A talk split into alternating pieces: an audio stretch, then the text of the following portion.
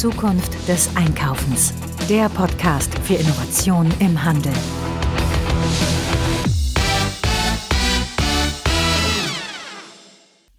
Folge 118 und los geht's. Ja, mit einem ganz besonderen Thema, nämlich mit dem Thema, wie kann ich die richtige Systemlandschaft als Händler eigentlich für mich finden. Wir haben so viele Anfragen von Händlern, die immer wieder loslaufen. Was ist das richtige ERP-System für mich, sprich Warenwirtschaft, Kasse und so weiter? Äh, wie kann ich besten Kundendaten irgendwo zusammensammeln? Und wir sagen immer, such dir etwas am besten aus einer Hand. Das richtige Warenwirtschaftssystem gibt es wahrscheinlich nicht, denn ich habe bisher noch nie einen Händler getroffen, der zu 100 Prozent ähm, damit zufrieden ist mit dem, was er sich ausgesucht hat. Aber das ist wahrscheinlich so wie der ideale Ehemann, die ideale Ehefrau. Die gibt es nämlich auch nicht genauso wenig wie den Weihnachtsmann. So, aber bevor wir loslegen, hier schon mal ein kleine Message von unserem ersten Sponsor. Wir werden auf verschiedensten Kanälen immer wieder gefragt, welches Warenwirtschaftssystem ist denn das passende für mich? Da gibt es natürlich keine Universallösung, aber vielleicht hilft ein Hinweis auf den Sponsor unserer heutigen Sendung, nämlich Comarch mit seinem ERPXT weiter. Ja, ein paar Sätze zu Comarch. Comarch ist ein weltweiter Anbieter von IT-Lösungen für den Mittelstand und hat ein ERP-System, welches sich sicherlich lohnt anzuschauen. Wir reden hier über das ERPXT, welches ein Mini-ERP-System für Kleinst- und Kleinunternehmen ist und eine Web- und browserbasierte Software zur Unternehmensverwaltung mit eigener App bietet. Speziell für Selbstständige, Freelancer, Startups, digitale Nomaden und natürlich auch Einzelunternehmer. Ja, es gibt verschiedenste Funktionen und Module wie Rechnungen und Angebote schreiben, also die Kernfunktion, eine Lagerverwaltung, ein POS-Modul mit Kassensoftware für iOS, ein Business-Modul zur Analyse von Geschäftsdaten und natürlich auch eine Integration in den Komarch Webshop. Ja, letztes ist natürlich auch ein Highlight, denn in vielen Geschäftsbereichen sehen wir immer wieder, dass Webshops nicht mit Warenwirtschaftssystemen arbeiten wollen und das ist mit ERP XT wunderbar gelöst. Mit dem Comarch ERP XT bekommst du jetzt also einen Partner für deine Digitalisierung, der dir die nötige Flexibilität bietet, um dich voll auf dein Kerngeschäft konzentrieren zu können. Da alles in der Cloud liegt, kannst du natürlich zeit- und ortsunabhängig auf alle Daten zugreifen und das auch noch in vielen, vielen Sprachen, wie zum Beispiel Deutsch, Englisch, Polnisch oder Französisch. Jetzt kommt das Beste aber, es gibt jetzt im September und Oktober eine Aktion, wo du dieses System drei Monate lang kostenlos ausprobieren kannst. Testet es mal, ihr werdet sicher begeistert sein. Alle Links dazu natürlich hier in den Show Notes. Ja, guckt euch das Ganze mal an, halte ich für hochinteressant. Schaut mal rein und probiert einfach mal aus. Drei Monate einfach kann man das ja mal testen. So, dann kommen wir jetzt mal zu einer interessanten jungen Dame, die sich auch mit genau diesem Thema beschäftigt. Was ist denn das richtige Warenwirtschaftssystem für mich? Und ich habe Ella Brick getroffen. Ella Brick arbeitet bei Manhattan Associates und ähm, hat praktisch eine ganze Systemlandschaft, gerade auch für die Zielgruppe, die äh, hier auch häufig zuhört. Und ich habe die vors Mikrofon mal geholt, weil ich das hochgradig interessant fand. Und hören wir einfach mal rein, was Ella zu sagen hat. Einfach mal Band ab. Ja, heute habe ich euch was ganz Besonderes mitgebracht, nämlich hier live im Studio sitzt die Ella Brick. Ella, du arbeitest bei Manhattan Associates und jetzt erzählst du mal zu dir und zu der Company etwas. Hallo Frank, äh, vielen Dank, dass ich heute hier sein darf. Äh, genau, ich arbeite bei Manhattan Associates, sitze in Düsseldorf und ähm, betreue das Marketing und das Market Development für den deutschen Markt. Manhattan Associates ist eine Softwarefirma, ähm, wir bieten Supply Chain und Omnichannel-Lösungen für den Handel und äh, ja, sind schon seit 31 Jahren auf dem Markt aktiv, äh, kommen ursprünglich aus äh, Kalifornien, Manhattan Beach, daher auch der Name. Äh, und ja, mittlerweile sind wir auf 3400 Mitarbeiter gewachsen, betreuen 1200 Kunden und ja, sind äh, in Deutschland seit 2017, sitzen jetzt mit einem jungen Team von 20 Leuten äh, im Office und betreuen äh, hier die regionalen Handelskunden. Ja, tipptopp.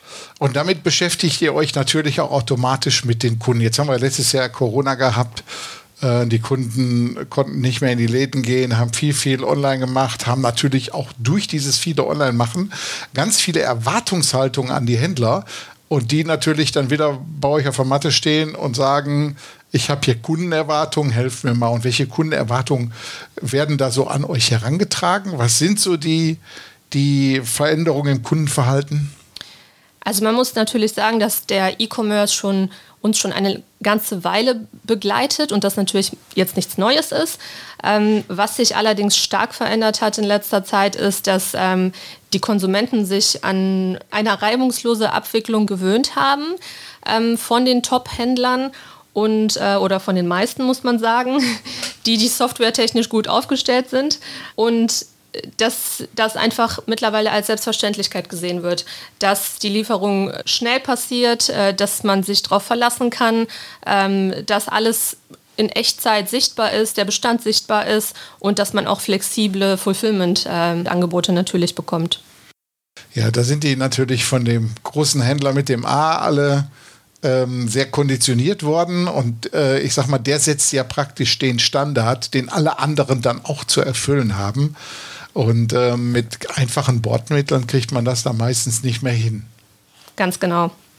Man muss natürlich dazu sagen, ähm, dass Covid auch dazu beigetragen hat, dass sich die Händler immer mehr an diese Kundenwünsche angepasst haben und viele, die vorab zum Beispiel keine kontaktlose Abholung angeboten haben oder auch eine ja, Lieferung an Paketstationen, dass sie das mittlerweile tun, weil sie einfach äh, während der Pandemie keine andere Möglichkeit hatten und dass das Ganze natürlich einfacher macht für beide Seiten jetzt. Kunden, die erwarten natürlich in verschiedenen Bereichen diese Anpassungen. Mittlerweile auch äh, kennt man bei dem Thema Reklamationen, dass da zum Beispiel viele Händler auch anbieten, wenn man einen Artikel online bestellt hat, dass man ihn nicht nur zurückschicken kann, sondern auch in die Filiale zurückbringt und äh, ja, dort auch eine reibungslose Rückerstattung erwartet, äh, was natürlich im Hintergrund äh, ja in der Software alles entsprechend äh, vorbereitet sein muss. Ja, klassischen Cross-Channel ja praktisch, ne? Aber hier habt ihr auch noch etwas gemacht, was vielleicht auch sehr interessant ist für unsere Hörerinnen und Hörer. Ganz genau. Und zwar haben wir diesen Sommer eine äh, Umfrage durchgeführt unter mehr als 2000 Konsumenten in Deutschland und äh, wollten herausfinden, wie hat sich das Einkaufsverhalten denn durch die Pandemie verändert. Und ähm, ja, ganz interessant war zu beobachten, dass äh, natürlich viele sich gefreut haben, nachdem der Lockdown vorbei war oder er ja ein bisschen gelockert wurde bei uns in Deutschland, äh, wieder in die Innenstädte gehen zu dürfen, auch wenn das Ganze ja mit einem gewissen Sicherheitsbedürfnis und mit einer Vorsicht noch ähm, gegeben war. Äh, nichtsdestotrotz ähm, sind die Menschen weiterhin sehr äh, am E-Commerce, ähm, halten daran fest und vertrauen den Omnichannel-Lösungen äh, mehr und mehr. Und da äh, ist es natürlich umso wichtiger, dass äh, auf allen Vertriebskanälen äh, alles stets optimal funktioniert. Ja, diese Zahlen da auch, wie sie sich die Leute auf einmal umorientiert haben und wo klassische Stationärkäufer dann auf einmal Hybridkäufer geworden sind. Die hat das IFH rausgefunden. Ich äh, verlinke in den Show Notes auch nochmal die Untersuchung vom IFH zu dem Thema, sodass ihr mal von mehreren Seiten jetzt seht, was sich da so gerade alles getan hat. Aber Ella, ähm, natürlich kommen jetzt aus diesem veränderten Kundenverhalten natürlich auch Erwartungshaltungen raus. Ne? Welche habt ihr daraus extrahieren können? Also wir machen uns nichts vor, Click and Collect wird bleiben, ist gekommen, um zu bleiben. Und deshalb wird es auch immer mehr äh, Click and Collect Zentren geben.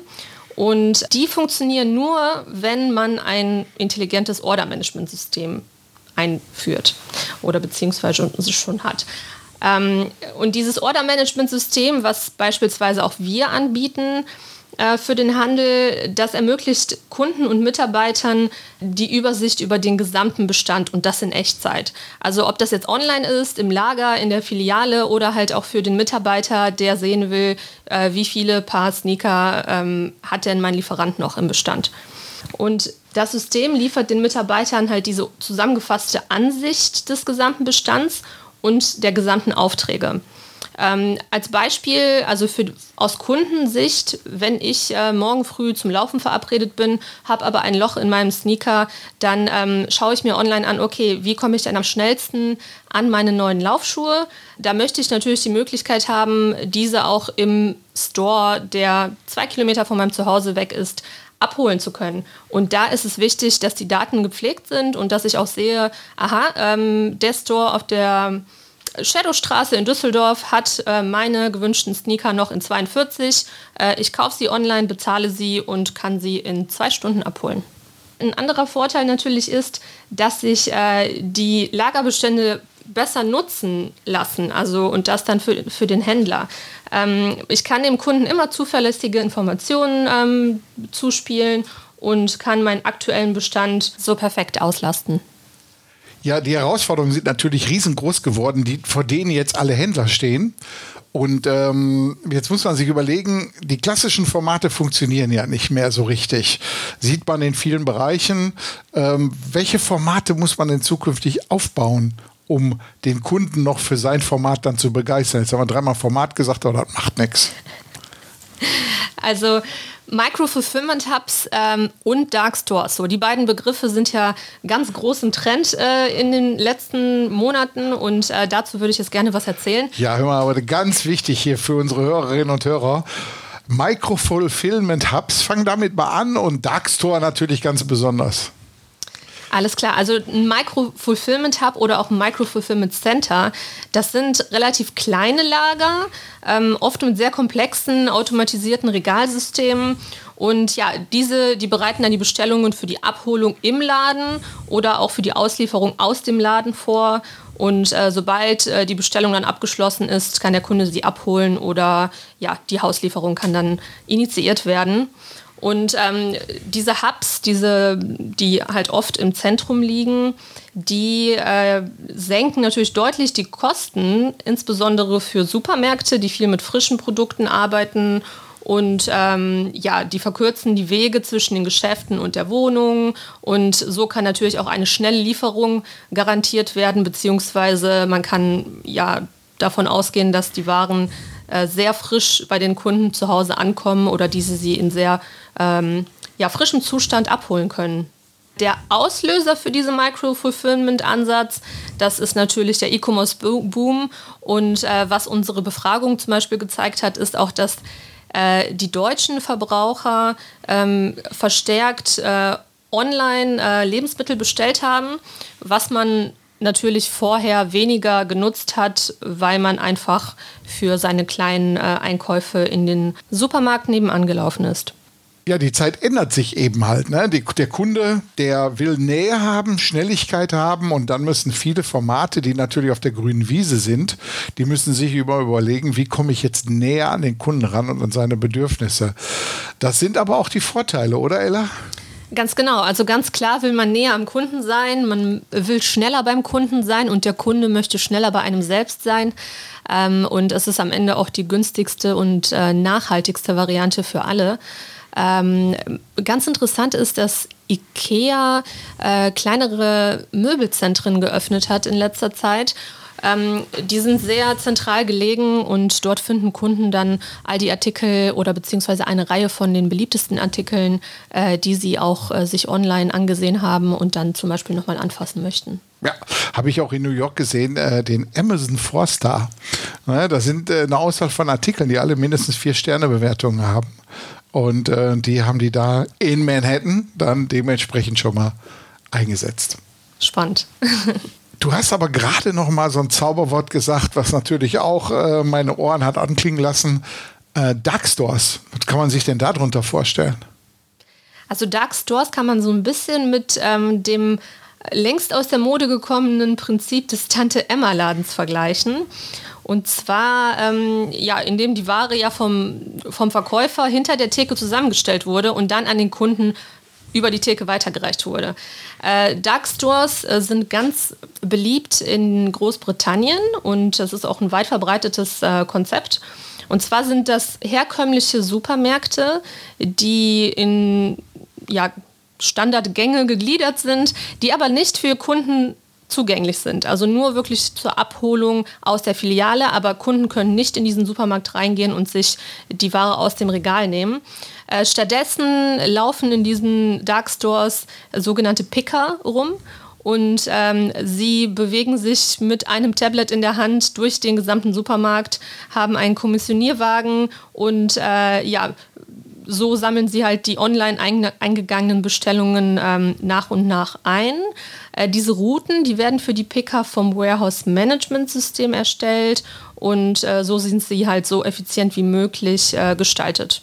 Und die Waren, die werden dann halt entweder vom Endkunden äh, vor diesem Supermarkt abgeholt oder sie werden ab dem Dark Store geliefert. Ja, ist praktisch so eine, ich sag mal, die Backstore-Lösung für Click and Collect. Ne? Da passiert das ja häufig, dass man da nur die Picker hat und vorne wird nur mit dem Auto vorgefahren. Ne? Ich kenne das auch selber aus meiner Zeit. Ich habe ja damals bei Real den äh, ersten Click and Collect Deutschlands gemacht. Dieses Projekt war ganz interessant und da war unser größtes Problem immer, dass jemand etwas Falsches pickt. Und da hatten wir nämlich so eine Lösung noch nicht. Die hat uns damals auch gefehlt. Ja, so viel zu dem Thema Dark Stores. Wie sieht denn jetzt aus eurer Sicht so der POS der Zukunft aus? Ja, der POS der Zukunft. Also viele machen sich ja Gedanken über den Rückgang großer Marken in den Innenstädten wie Galeria Kaufhof, Karstadt. Und ähm, wir sehen das aber gar nicht so negativ, ähm, sondern denken einfach nur, dass sich der Point of Sale verändern wird langfristig und für andere Dinge ähm, zur Verfügung stehen wird in den Innenstädten. Also nicht weniger die Schließungen, sondern wirklich die Veränderung äh, des Handels in der Innenstadt. Und äh, es ist mit Sicherheit steht außer Frage, dass äh, der E-Commerce-Boom weiter anhalten wird und äh, dabei halt auch die flexiblen äh, Optionen wie Click and Collect ähm, eine große Rolle spielen werden. Ähm, daher denken wir einfach nur, dass es eine Umfunktionierung des Handels geben wird in Zukunft.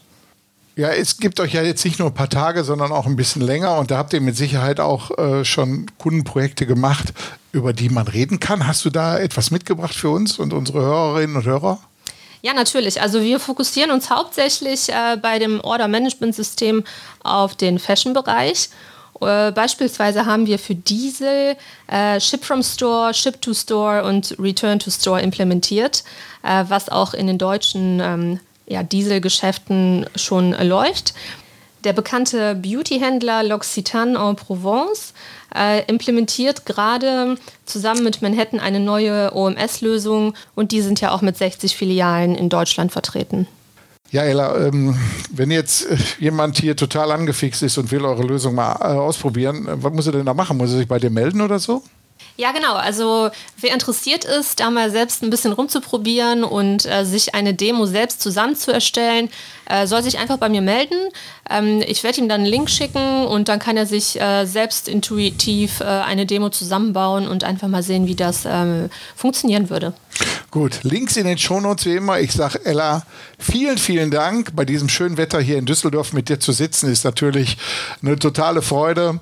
Und ähm, ja, ich würde sagen, schönen Abend wünsche ich dir noch. Dankeschön, Frank. Das wünsche ich dir auch.